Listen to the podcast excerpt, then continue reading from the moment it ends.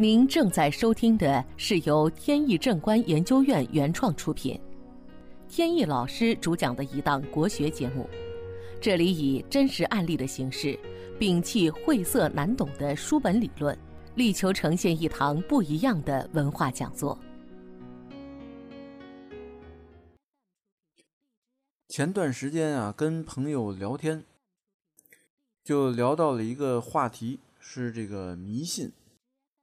说到底什么是迷信呢？有没有一个明确的界定？说这个有跳大神的，这个那肯定算迷信了，这个不用说。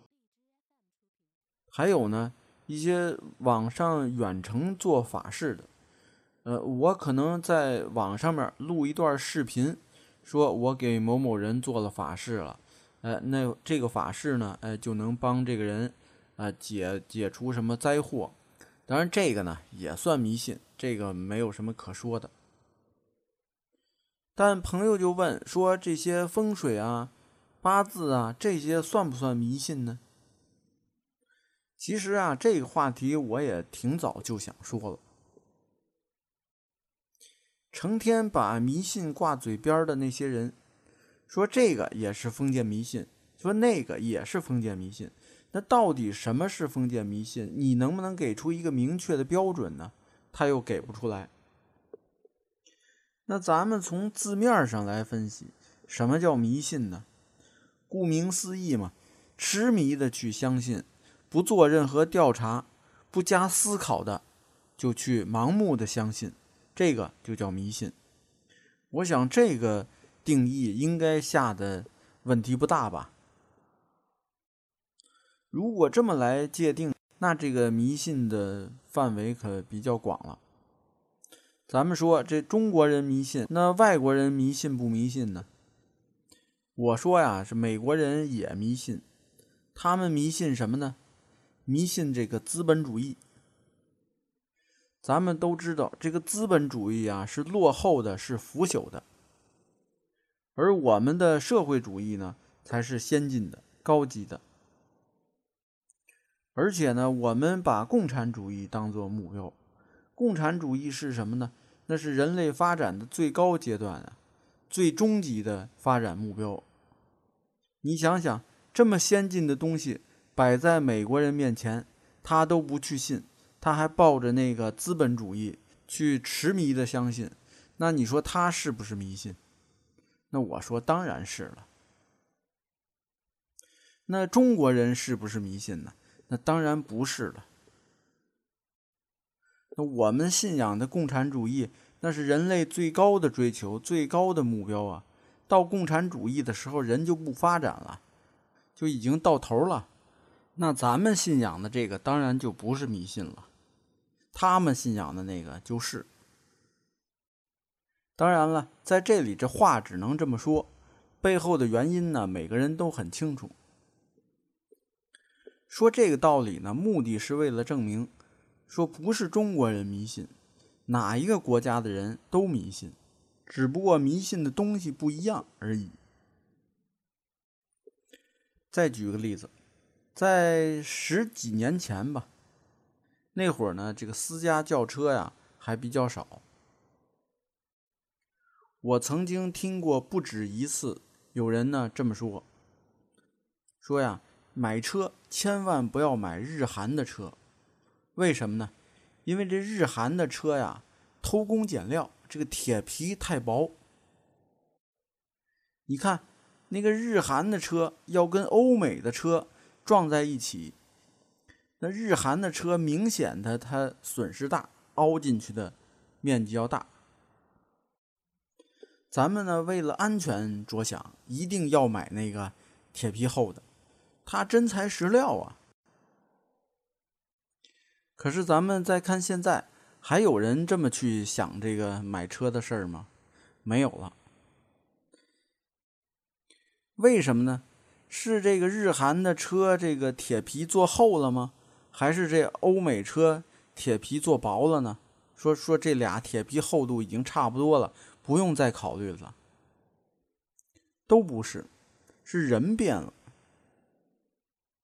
大家呢更理智了，由于大家很多人都有这个家庭轿车了，所以呢，这车到底是怎么回事呢？都明白了。你拿一个十几万的日韩的车和一个五六十万的欧美的车相比，那没有可比性。你要比，必须得是同级别、同价格、同档次的这些车，呃，比才有意义。那回顾看当年这些有这些想法的人，他们这个算迷信吗？迷信这个欧美车？那肯定算了。本节目由天意正观研究院原创出品。如需获取更多信息，请在任意网络上搜索“天意正观”即可。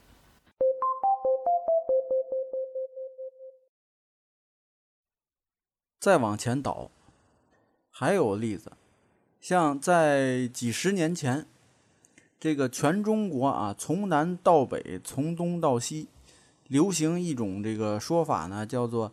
打鸡血治百病，这个年轻的朋友们呢，可能知道的不太多。但是五六十岁往上的人，都知道这个事儿。而且呢，你问那些上岁数的人，很多人啊，听完以后都摇头，不想提这个事儿。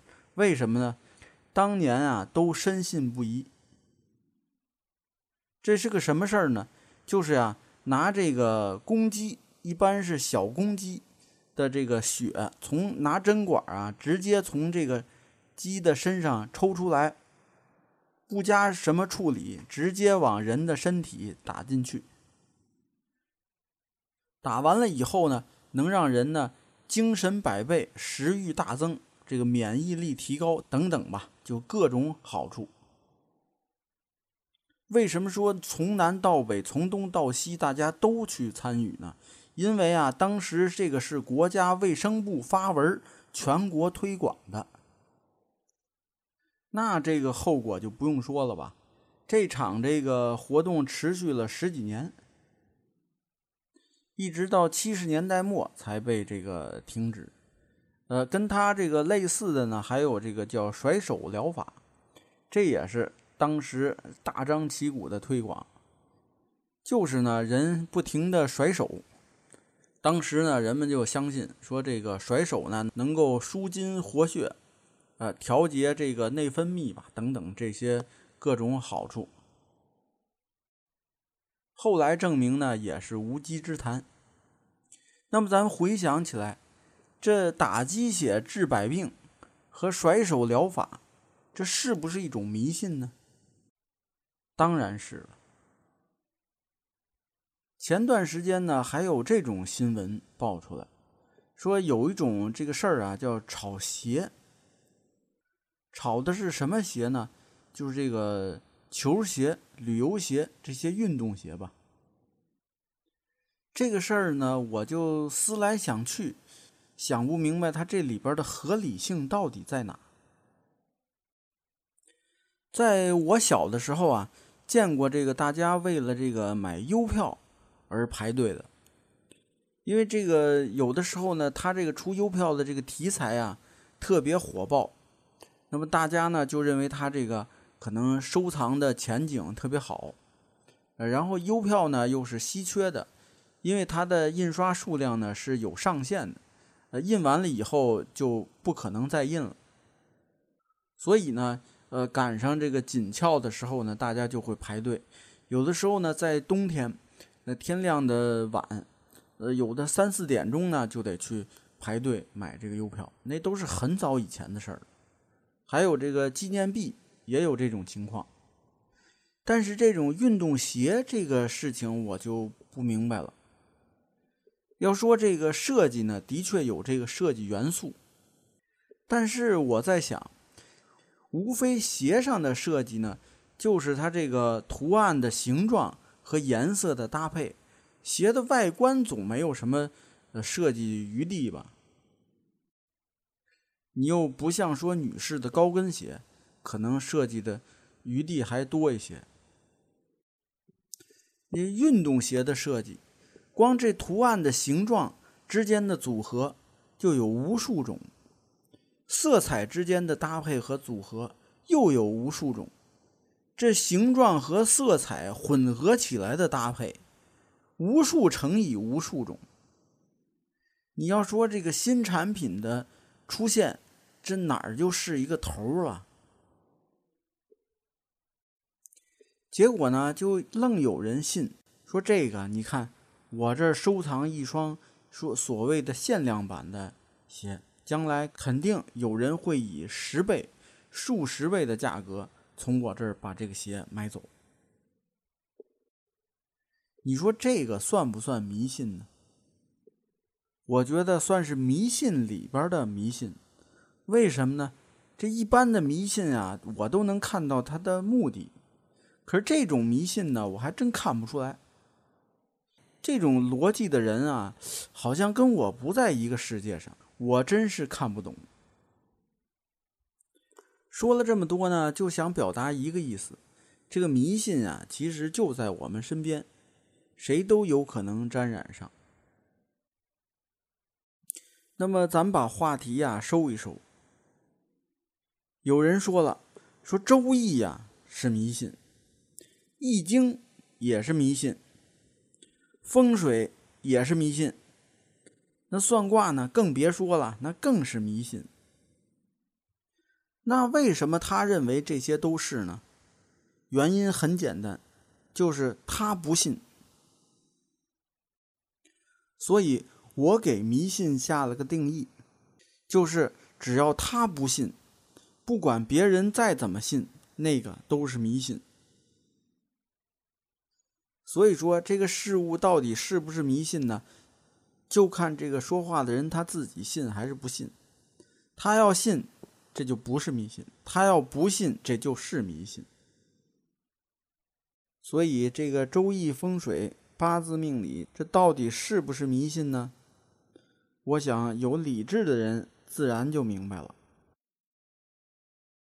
今天呢，由于时间的关系，就没有办法跟大家分析案例了。今天实际上变成了闲聊，案例留到下回再讲吧。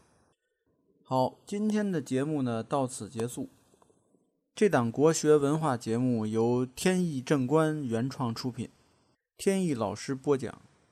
感谢大家收听，我们下次节目再见。